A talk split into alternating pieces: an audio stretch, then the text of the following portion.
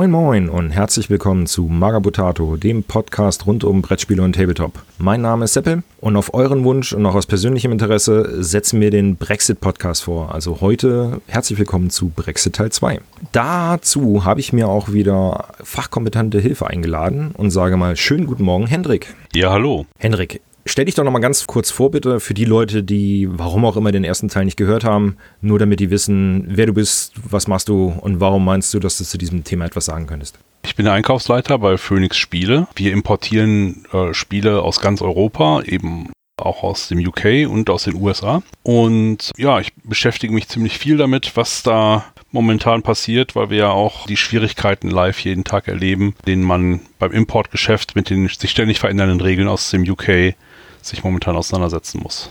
Das hört sich für mich zumindest als äh, nur Endverbraucher schon mal fachkompetent an. Lass uns doch mal einen ganz kurzen Blick in die Vergangenheit werfen. Vom knappen halben Jahr haben wir uns das letzte Mal zusammengesetzt und haben über die ganze Chose geredet. Das, was ich noch im Kopf habe, also war natürlich Corona hat überall mit reingespielt, aber durch den Brexit waren viele Zollprobleme einfach aufgetreten, weil dadurch, dass die UK jetzt draußen sind aus der EU, müssen die mit jedem Land einzeln Verträge schließen. Es waren oft die falschen Formulare da und so im Kern waren das, glaube ich, somit die, die Hauptgründe, warum wir öfters mal länger auf unsere Pakete gewartet haben. Ist das so korrekt? Ja, weitestgehend. Also mit der EU schließt man immer äh, als Blockverträge. Das heißt nicht für jedes Land einzeln. Das Problem, was die Briten haben, ist, wenn sie in die EU importieren, äh, exportieren wollen oder man aus der EU Waren der Briten importieren will, gelten immer die Landesregeln. Das heißt, äh, die Handelsverträge selbst sind zwar mit der EU geschlossen, aber die Sonderregeln des Landes ähm, muss, muss halt für jedes Land spezifisch beachtet werden. Ja, macht natürlich durchaus mehr Aufwand. Okay, soweit zum Rückblick und die Leute, die ähm, immer noch nicht ganz auf, auf der Höhe sind, hört euch einfach nochmal den anderen Podcast an. Packen den auch nochmal unten in die Show Notes. Dann seid ihr auf dem aktuellen Stand. Apropos aktueller Stand. Das, was ich nur so mitbekommen habe, seit dem 1.10. brauche ich offiziell einen Pass, um nach Großbritannien einreisen zu können. Und äh, man hört relativ viele schlimme Dinge, irgendwie, dass das Gas bei denen knapp wird, Supermärkte leer sind. Es gehen Memes rum, wo der Johnson die Queen anruft, sag mal, bist du nicht früher im Zweiten Weltkrieg LKW gefahren? Ja, warum fragst du? Also sie haben keine LKW-Fahrer mehr, also keine irgendwie 140.000, habe ich so eine Zahl, die irgendwie so im Raum rumschwebt. Ist das so korrekt? Beziehungsweise was hat sich denn von vor einem halben Jahr zu jetzt geändert? Eigentlich sollte am 1.10.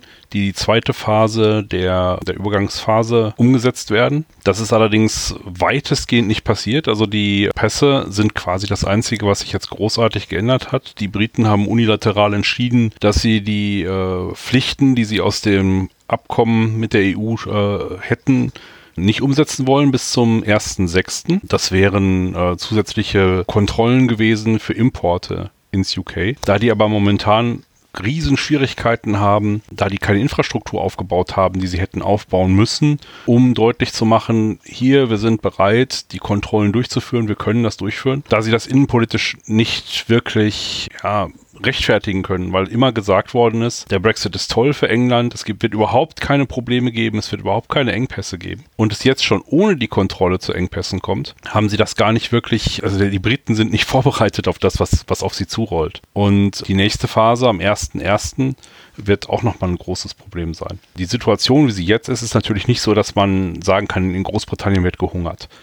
Die leeren Supermarktregale beziehen sich vor allem auf Dinge des alltäglichen Lebens, bei denen die Auswahl stark eingeschränkt wird. Es wird immer noch importiert, aber die absurde Situation ist, dass die Briten, dadurch, dass sie hunderttausende Lkw-Fahrer beispielsweise aus dem Land geschmissen haben mit ihren neuen Immigrationsregeln, jetzt in der Situation sind, dass zwar Dinge produziert werden in den Betrieben, aber nicht mehr zu den Supermärkten, nicht mehr zu den Verteilzentren kommen. Das bezieht sich auf Benzin, das bezieht sich auf viele Lebensmittel. Die Engländer werden dadurch im Moment noch stärker abhängig von Importen, als sie das vorher schon waren, gerade im Lebensmittelsektor. Und für das Hobby hat das natürlich auch massive Auswirkungen, weil das bedeutet, dass Transporte teurer werden, dass Rohstoffe beispielsweise Metall, Plastik immer schwieriger zu transportieren wird. Auch Papier und Holz äh, sind, sind knapp geworden. Das ist natürlich für MDF und äh, gerade Verpackungsmaterial, wo du wahrscheinlich mit dem Papier drauf anspielst oder Anleitungen drucken, wie man was zusammenbaut. Richtig. Das ist natürlich auch ein Problem. Gerade jetzt so bewusst sitzen viele große MDF-Schmieden, wenn man jetzt mal TT Comet, Cerissa, äh, Blotz, die sitzen auch alle drüben eigentlich. Ja. Das ist definitiv ein Thema. Die werden auch in der nächsten Phase, also am 1.1. zusätzliche Schwierigkeiten bekommen können, weil äh, die EU sehr strenge Regeln hat für den Import von Holz aus Drittländern. Und das ist das UK ja momentan. Ja, da muss ich, also das kann ich sogar ergänzen, das hatte ich auch mal auf dem Lehrgang. Also Paletten oder generell Hölzer, die von extern kommen, müssen gewisse Zertifikate aufweisen, damit die käferfrei sind, beziehungsweise schädlingsfrei. Und das ist bei MDF manchmal nicht so zu gewährleisten, weil die Länder wollen sich natürlich nicht irgendwelche Schädlinge ins Land holen, was für deren Flora und Fauna manchmal sehr gefährlich sein kann. Australien ist da auch sehr empfindlich, sage ich mal, weil bei denen das Ökosystem eh schon relativ schwach ist. Und deswegen, wenn man mal sich diese ganzen Dokus anguckt, wo irgendwelche Koffer am Flughäfen durchwühlt werden und so weiter, die machen das alle nicht ohne Grund. Und das Problem hat jetzt auch, wenn ich dich richtig verstanden habe, ähm, Großbritannien, weil die wollen ihr Holz, sprich unsere MDF-Häuser oder das MDF-Gelände zu uns bringen. Und das wird aber schwierig, weil dieses Holz sehr wahrscheinlich nicht zertifiziert sein wird. Also im Moment können sie es noch problemlos machen. Ab dem 1.1. werden diese Checks wahrscheinlich verstärkt durchgeführt werden von der EU. Und ja, dann könnte es unter Umständen schwierig werden, wenn die Briten genauso schlecht darauf vorbereitet sind, äh, wie sie das bisher auf vieles andere waren. Mhm. Man munkelt sowas auf jeden Fall. Also es könnte passieren, man, äh, man wird es sehen. Auch was insgesamt noch, äh, die, die ganze, ganze Situation in Großbritannien ist ja, ist ja wackelig, auch was den Vertrag betrifft. Weil die zusätzliche Schwierigkeit, vor der man steht, ist, dass die Briten um die Integrität ihres Vereinigten Königreichs bangen. Die Situation in Nordirland beispielsweise ist, ist schwierig, weil die Unionisten, also die, die gerne äh, beim Vereinigten Königreich bleiben würden, sich bedroht fühlen durch dieses Abkommen, dass den, äh, das Nordirland in der, in, in der Handelszone der EU hält, Ja. weil sie dadurch irgendwie das Gefühl haben, Nordirland würde eher zur Republik Irland driften und damit die Wiedervereinigung wahrscheinlicher machen. Deswegen machen die da momentan im wahrsten Sinne des Wortes ziemlich Terror, bedrohen beispielsweise Zöllner, Ja. die versuchen da Kontrollen durchzuführen und ähm, es ist insgesamt eine ziemlich unschöne Situation. Das benutzt die britische Regierung momentan auch als Druckmittel und sie sagen, das ganze Abkommen ist so in der Form, wie es jetzt ist, eigentlich gar nicht haltbar, weil das für Unfrieden in Nordirland sorgt. Sie würden das gerne am liebsten ganz neu verhandeln. Okay. Das hört sich ja dann nur noch an, dass es sich die nächsten paar Jahre quasi etwas hinzieht. Wir wissen ja, böse gesagt, wie manchmal die Politik die, oder die politischen Mühlen malen. Das kann ja manchmal etwas dauern. Das könnte passieren, ja. Das könnte passieren. Ja, jetzt haben wir natürlich das Problem, ähm, nee, nee, nicht das Problem. Wir haben viele Bestellungen teilweise noch offen oder wollen ja durchaus noch was in den UK bestellen. Geht das denn eigentlich noch so grundsätzlich? Also bestell auf den Bestellbutton kann ich noch klicken, aber passiert dann auch was? Wie ist das? Hast du ja mehr Hintergrundinformationen als wir jetzt? Also es passiert noch eine Menge. Es wird natürlich versuchen, der Großteil der Händler, sag ich mal, Bestellungen aus Europa weiterhin zu bedienen. Das ist ja in deren wirtschaftlichem Interesse, dass sie dann auch weiterhin so schnell und so effektiv wie möglich nach Europa liefern können. Es ist immer noch so, dass die Regeln sich weiter verschärfen und die Händler Schwierigkeiten haben, da im Tritt zu bleiben, weil die britische Regierung momentan, wie gesagt, mit anderen Sachen beschäftigt ist. Also beispielsweise zu versuchen, durch den Einsatz des Militärs die Tankstellen wieder mit Benzin zu beliefern, dass die wenig Zeit und Aufwand darauf verwenden, die Händler dabei zu unterstützen, diesen Transformationsprozess der Wirtschaft vorantreiben zu lassen. Und die Händler sind dementsprechend in der blöden Situation, dass sie natürlich versuchen, so gut und so effektiv wie möglich zu handeln, aber teilweise gar nicht von den neuen Regeln wissen, weil die britische Regierung auch immer öffentlich sagt, ja, nein, ist alles nicht so schlimm, ist alles super. Wenn es Probleme gibt, dann liegt das nur daran, dass die EU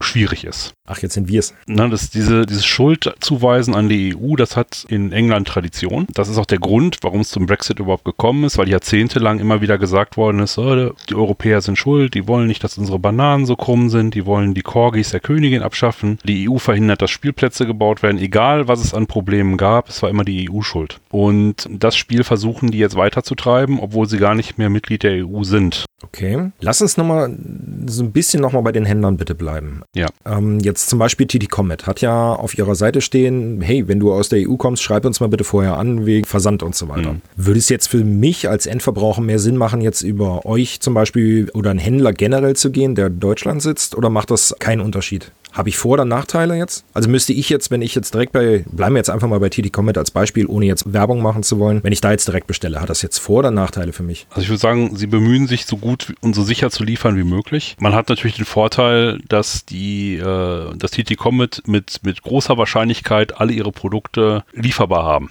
sofort. Ne? Es hat aber den großen Nachteil unter Umständen, dass beim Import zusätzliche Kosten anfallen, die man vorher nicht gesehen hat. Mal abgesehen davon, dass die Transportkosten aus dem UK nach Europa stark gestiegen sind und wahrscheinlich in Zukunft auch jetzt erstmal weiter steigen werden, durch die gesamte Situation mit den fehlenden Lastwagen, der äh, immer steigenden Energiekosten, das spüren wir hier auch, aber im UK ist es halt alles nochmal eine Spur schlimmer. Kann es halt sein, dass die, dass die Preise für den Transport steigen und dann ist es natürlich, wenn man einzeln das bestellt, bestellt, also für sich persönlich, das deutlich teurer, als wenn man eine, so eine gesammelte Lieferung an, als Händler bekommt. Ja, okay. Man muss halt darauf achten, dass das Mehrwertsteuer anfällt, wenn man importiert. Es sei denn, man hat einen Händler, äh, GW will das beispielsweise machen, die haben Importzentrum in Europa, also in, in, der EU und transportieren da erstmal hin und verteilen von da aus. Das heißt, die können dann, haben dann ihre, ihre Sicherheit, dass sie nicht zusätzliche Zollkosten und Steuern noch auf die Endverbraucher umlegen, die das, die davon vorher nichts wussten. Kleinere Händler werden sich das aber nicht leisten können, sowas aufzuziehen und dann muss man halt unter Umständen damit rechnen, dass man entweder bei der Abholung des Produkts beim Zoll oder halt zwei, drei Wochen später einen Brief bekommt, wo drin steht, hier bitte noch 19% Mehrwertsteuer und zusätzliche Importzölle beachten, die dann anfallen. Denn auch wenn Produkte generell eigentlich zollfrei aus England äh, in die EU importiert werden können, ist es so, dass Herkunftsregeln zu beachten sind. Das heißt, es müsste im Prinzip lückenlos nachgewiesen äh, werden, woher kommt denn das Plastik, woher kommt das Metall, wo sind die Sachen hergestellt, wo sind sie veredelt. Da nur Dinge, die mehrheitlich in der EU oder beziehungsweise in dem Fall in dem UK hergestellt worden sind, davon betroffen sind, dass sie zollfrei drüber können. Alles, was quasi als Reimport oder bei einem Plastikprodukt beispielsweise häufig als Import aus China betrachtet wird, wird es so behandelt, als würde das Ding direkt aus China kommen. Dann ist es völlig egal, ob das in England einmal eingepackt worden ist. Und die Zölle können dann durchaus erheblich sein. Auch damit haben, haben britische Hersteller momentan deutlich Schwierigkeiten, dass diese Herz, äh, Herkunfts- und Kennzeichnungspflichten eingehalten werden. Okay, also quasi, wenn ich es richtig verstanden habe, macht es Sinn, wenn ich jetzt mich mit ein paar Kumpels zusammenschließe und entweder größere Bestellungen einfach in der Sammelbestellung privat mache, damit nicht so viel Kleinkram anfällt oder halt über einen Händler zu gehen. Und das funktioniert ja wohl auch nur bei den größeren Firmen, bei manche kleineren, also jetzt, ich, wie wir eben gesagt hatten, GW und TT Comets sind ja eher die etwas größeren Firmen in äh, Großbritannien. Aber es gibt ja durchaus ganz kleine Püppchenschmieden, die drüben sitzen, die könnten dann noch mehr Probleme mit haben als die größeren. Also was man momentan noch sieht, ist eine Konsolidierung, dass immer mehr von den kleinen Püppchenschmieden entweder aufgekauft werden von den größeren oder halt versuchen, sich zu einem Großhandelsverband zusammenzuschließen und dann in die EU vor allem an die Händler über den Großhandel zu gehen, sodass sich das einfach auch mehr lohnt, gebündelt Produkte zu verschicken und zu distributieren. Also TT Comet ist ja bekannt, dass sie viele Sachen aufkaufen. Naja, wir haben ja jetzt schon immer mal angeschnitten, so einen Einfluss aufs Hobby aktuell. Wir haben ja jetzt gelernt, dass natürlich Prioritäten, andere Sachen erstmal von A nach B zu bewegen mit logistischen Mitteln, ist in Großbritannien erstmal höher priorisiert als unsere kleinen Dinge. Gibt es denn sonst noch weitere Einflüsse aufs Hobby durch diesen aktuellen Stand? Also was auf jeden Fall Einfluss aufs Hobby hat, ist die globale Situation. Wir haben halt immer noch Schwierigkeiten, Produkte aus China zu bekommen, weil die Container noch immer nicht in ausreichender Zahl zur Verfügung stehen. Die Sachen sind produziert und die Warenhäuser in China sind voll. Aber viele Hersteller von Spielen, das betrifft Brettspiele und Miniaturenspiele gleichermaßen, lassen die Sachen lieber im, in den Warenhäusern in China liegen, weil das billiger ist, als den Kram jetzt zu verschiffen. Es wird da so ein bisschen darauf spekuliert, dass die Preise in den nächsten Wochen und Monaten vielleicht doch nochmal fallen, dass die Liefersituation sich entspannt. Jetzt, wo die Wirtschaft in Europa anläuft und auch wieder mehr Waren nach China verschickt werden. Denn das war ja die große Schwierigkeit, dass auf einen Schlag, als die chinesische Wirtschaft wieder angelaufen ist, die Container gefüllt worden sind mit äh, chinesischen Waren und nach Europa gebracht worden ist. Aber in Europa hat alles stillgestanden und dementsprechend stehen die Container jetzt hier rum. Okay.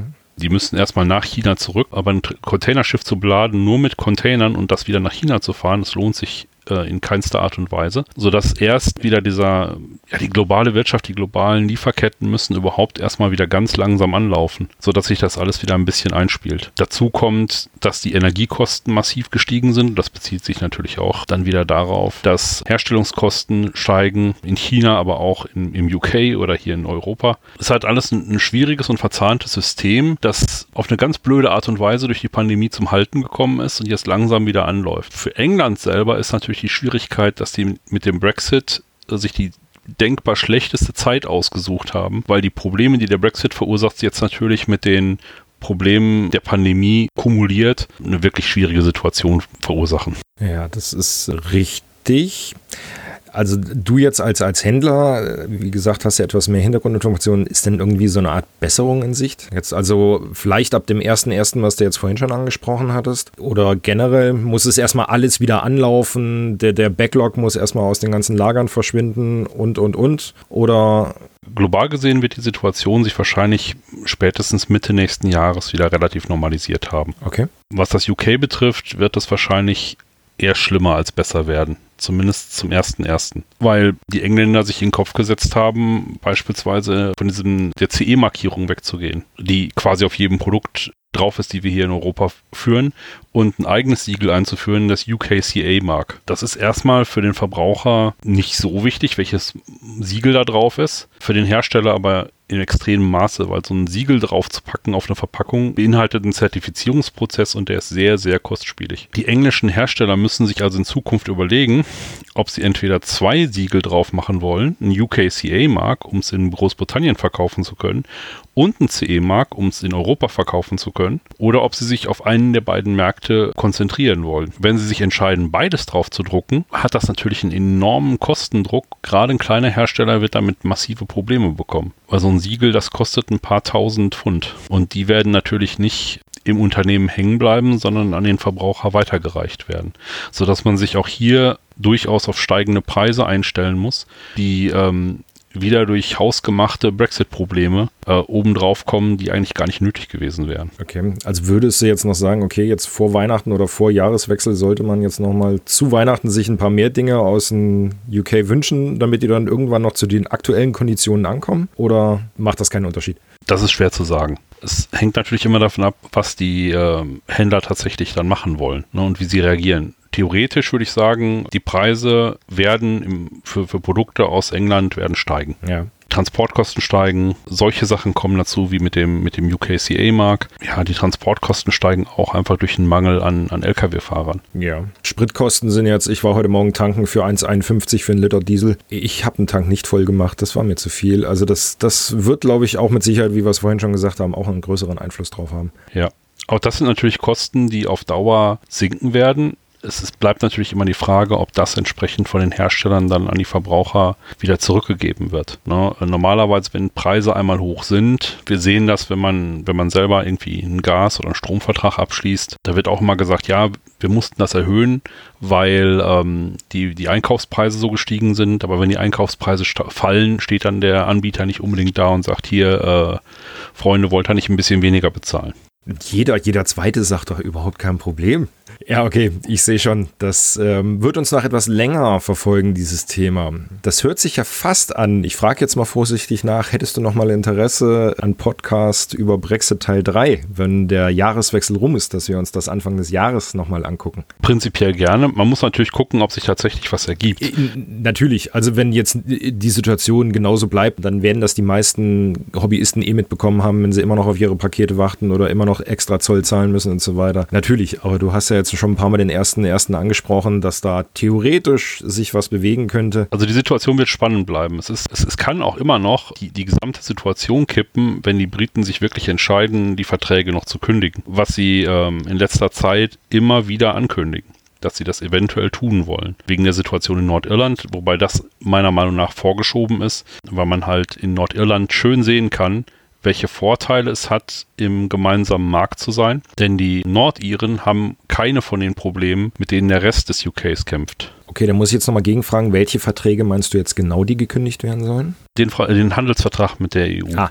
okay. Ja, also im Prinzip wollen sie das Nordirland-Protokoll schützen, in Anführungszeichen, indem sie das, das Abkommen, dass Nordirland im gemeinsamen Markt bleibt, aufkündigen. Und in dem Moment, wo sie das tun, kündigen sie aber die gesamten Handelsverträge. Und damit wären wir dann wieder in dieser No-Deal-Situation, wo Großbritannien als Drittland behandelt würde, das überhaupt keinen Handelsvertrag hat. Dann würden WHO-Regeln gelten. Äh, Moment, Quatsch, das ist natürlich Unsinn.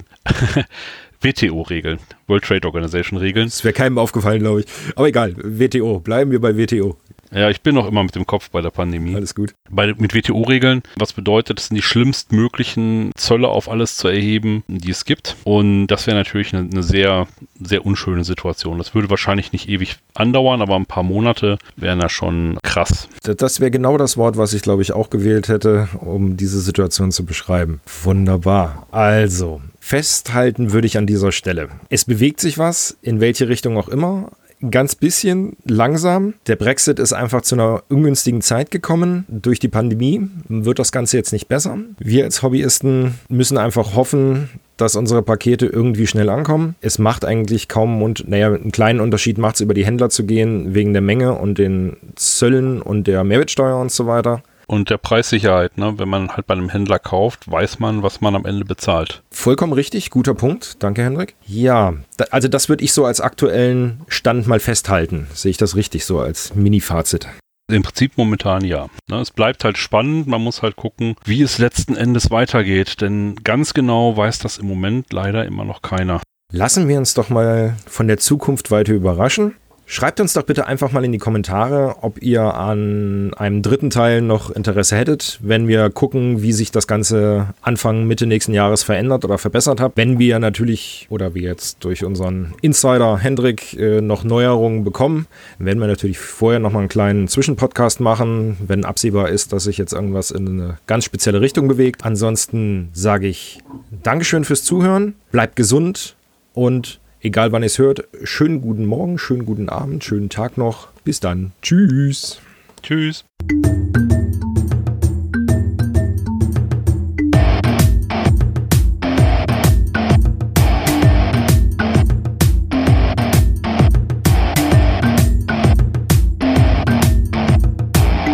Das war Magabotato, ein unabhängiges und kostenloses Projekt von Fans für Fans unseres gemeinsamen Hobbys. Gerne könnt ihr uns unterstützen, indem ihr uns entweder eine Spende über paypal.magabotato.de zukommen lasst oder uns auf www.patreon.com slash magabotato abonniert.